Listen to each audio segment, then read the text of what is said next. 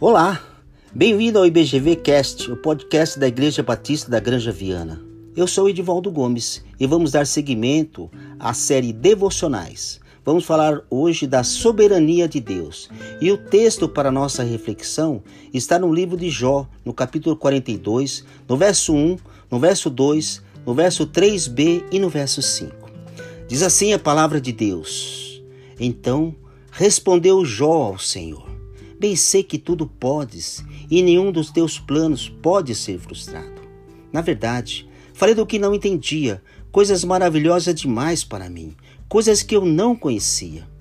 Eu te conhecia só de ouvir, mas agora os meus olhos te veem.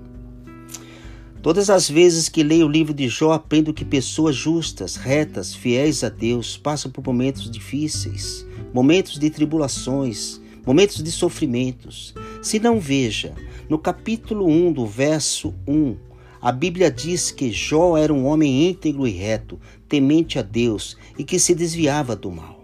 No verso 8, o próprio Senhor testemunha a seu favor e diz: Porque ninguém há na terra semelhante a ele. Mesmo com todos esses predicados, Jó passou por maus bocados, sofrimentos intensos, perdeu tudo, seus filhos, seus bens e sua saúde. Mas ainda assim, louvou ao Senhor. Tanto que no verso 21 ele diz: O Senhor o deu, o Senhor o levou, louvado seja o nome do Senhor. Queridos, qual lição que podemos aprender? Que podemos extrair da vida de Jó? Que o cristão não é blindado. Não escapamos de tempos ruins. Há tempos de bonanças, mas também tempos de tempestades. Estamos expostos a dores e sofrimentos, mas o Eterno em nenhum momento perdeu as rédeas da história. Nunca foi pego de surpresa. Não existe plano B para Deus. Existe apenas seus desígnios.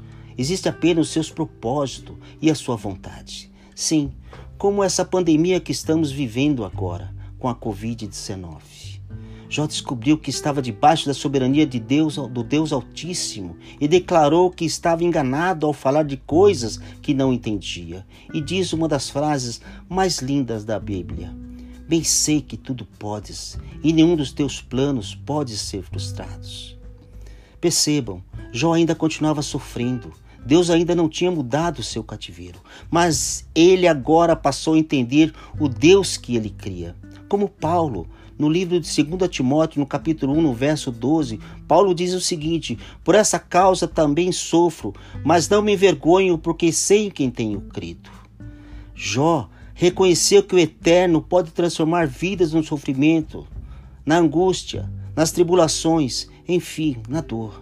Meus irmãos, a minha oração é que o Senhor nos dê forças para vencer esta batalha, nos dê ânimo, motivação, criatividade, coragem e estratégia para não desistirmos jamais. Que esse mal se transforme em bênção, que possamos sair pessoas melhores, com um olhar mais para Deus e para o nosso próximo, para podermos falar como Jó falou. Eu te conhecia só de ouvir, mas agora os meus olhos te veem. Eu oro no nome precioso de Jesus, que vive e reina para todo sempre. Amém. Hoje falamos a respeito da soberania de Deus. E aí, gostou do nosso podcast? Quer ouvir mais? Acesse outros episódios no nosso site www.ibgranjaviana.com.br. Abraços e até mais.